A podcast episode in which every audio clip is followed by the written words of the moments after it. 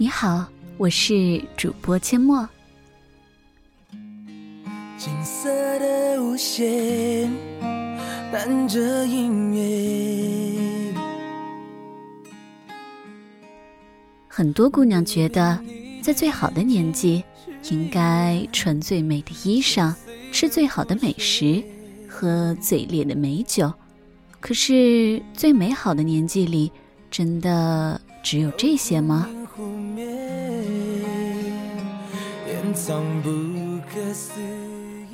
我有个同学名叫杨丽丽，名字普通，长相也普通，可是她做过一件不普通的事儿，义无反顾地嫁了一位一穷二白的学长，由穷人家的女儿变成了穷人的妻子。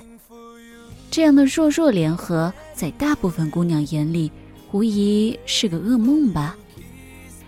杨丽丽她家庭条件不好。入学的那天，我们就知道了，她是独自拖着铺盖行李来报到的，而且晚了两天。班主任甚至打了电话去催。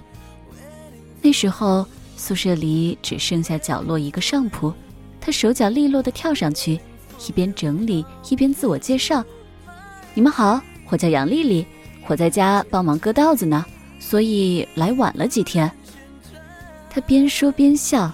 洗得发白的牛仔裤似乎也荡漾着笑意，他的身上有着一种长年累月劳动积累下的朴实气息。高中的那三年，杨丽丽成绩很棒，从来就没有掉下过年级前十。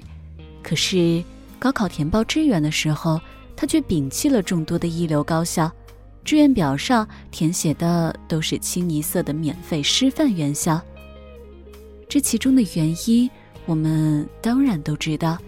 师范院校减免学费还有补贴，对正发愁学费、生活费的他来说，是无奈之下的最佳选择。我们为他可惜，可是他却依旧乐颠颠的，准备了一些生活用品，再次独自出发去上学。这一次，他买了硬座火车票，颠簸了两天两夜，横跨了大半个中国。终于去到首都求学。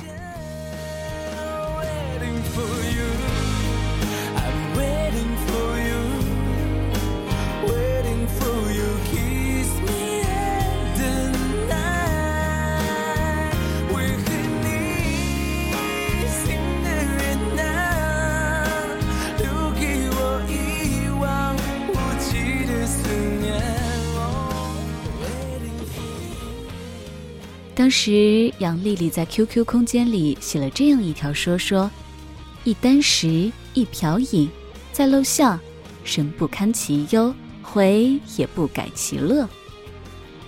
乐观坚强，而且吃得了苦中苦。我们都相信这个姑娘一定会有一个很美好的明天。Waiting for you, waiting for you. 大二那年，杨丽丽恋爱了，对象是一个同乡的学长李明。两个人在聚会上打过照面，然后又在勤工俭学时偶然相遇，一来二去的，彼此就都生出了些情愫。抬头低眸间的水光潋滟里，也就多了几分欲说还休。那几年，我和丽丽走得挺近，她偶尔会提起。语气是甜蜜的，可是却也掩盖不住那一丝的惆怅。因为李明也是典型的寒门学子，办了四年的助学贷款，平日里靠勤工俭学维持生计。好在他也十分用功刻苦，每一年都能够拿到国家奖学金。可是那个时候的李明，就像停在窗玻璃上的苍蝇，前途一片光明。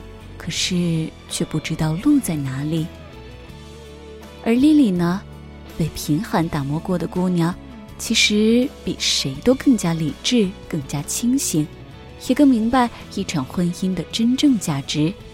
因此，她一直回避着对方的灼灼目光，不说好，也不说不好。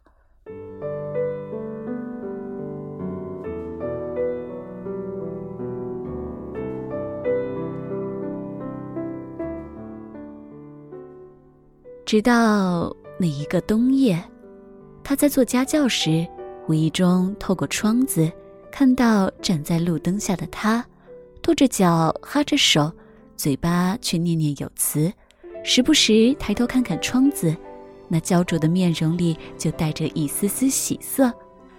后来才知道，李明学长每天都在打扫完教学楼后来接他，等待他的间隙里默默地背着英文单词。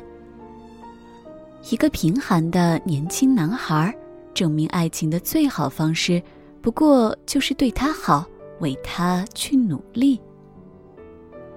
他是真的对我好，也足够努力，而我也是真的很欢喜。于是，一个念头忽然就从丽丽的心底破土而出。眼看这寒冬漫漫，可是春心却猛地萌了芽，还开了花。同宿舍的姐妹说：“不要和穷人谈恋爱，最好的年纪应该穿最美的衣裳，吃最好的美食，喝最烈的美酒。女孩子的青春耗不起，等她奋发向上，出人头地，别闹了，那多累呀！再说，你能保证她一定可以成功吗？”那个时候，丽丽用了一个淡定的微笑来回应苦口婆心的室友们。而一低头看电脑，屏幕上正好是李明从 QQ 上发来的一段消息。我决定了，签了安哥拉的工作，一年将近三十万的年薪，我两三年就可以完成资本的原始积累。我会让你过上好日子，别人有的我会通过双手挣给你，可能会有点慢，但是我不会放弃。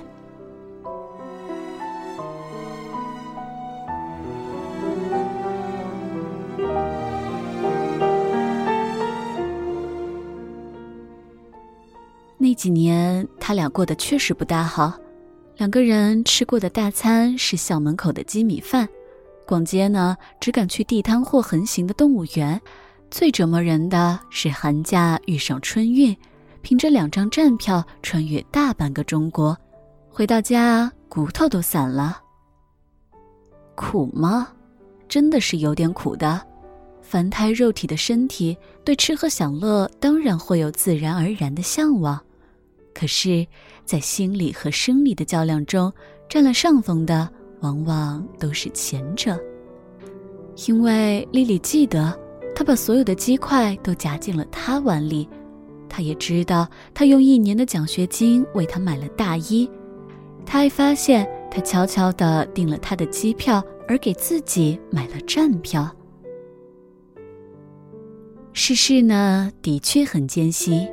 可是有这样一个人，把你所有心思和心愿都记挂在心里，为了给你更好的生活，一直向前奔跑着。那么，即便活在尘埃里，内心应该也能开出一朵花来吧？或许这也是至高无上的宠爱吧。哪怕到了最后，两个人依旧喝着白粥，咽着咸菜，也是相互依偎着的姿态。丽丽说：“我总是相信，爱情能成为我们前进的动力。”对呀，爱情从来都不会因为贫穷而卑微，卑微的是被贫穷轻而易举的改变了三观，甚至抛弃爱情和梦想的那些人。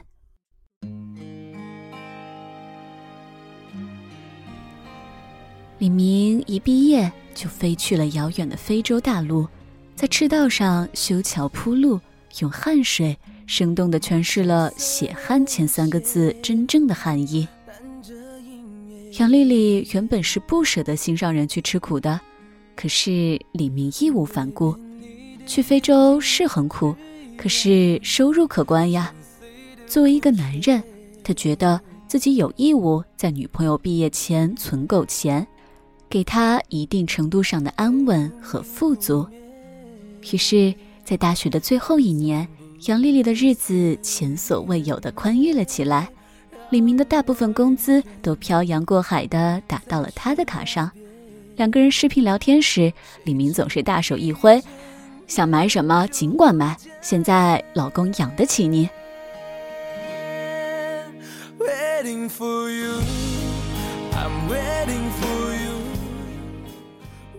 他黑了许多，也瘦了许多，可是脸上却带着明晃晃的笑容。两个人悄悄说完情话，就开始一点点的计算工资与房价。作为定向培养的师范生，杨丽丽必须回到家乡的学校任教。李明便决定，合同期满后就回乡，买一套房子，再用三年积累下的经验开一家小小的建筑公司。这样一来，父辈的艰难困苦基本已经远去。对于吃惯了苦的两个人来说，这已经足够幸福了。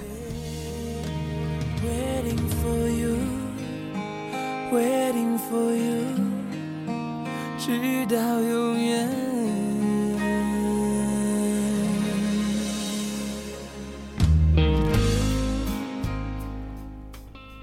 真正值得爱的那个男人，也许会让你苦一阵子，可是不会苦一辈子。而真正值得爱的那个姑娘，也断不会计较你一时的落魄。她身上散发着的温柔和坚韧，也必定可以成为你最坚实的后盾力量。今年秋天，李明终于回来了。此时的杨丽丽已经在家乡做了两年的中学语文老师。接机的那天，他发了一条朋友圈，是三年前的照片。拍与李明毕业的那一天，是两个人在校门口的合影。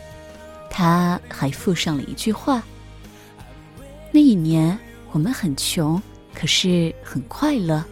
现在我们不穷了，我们依旧很快乐。”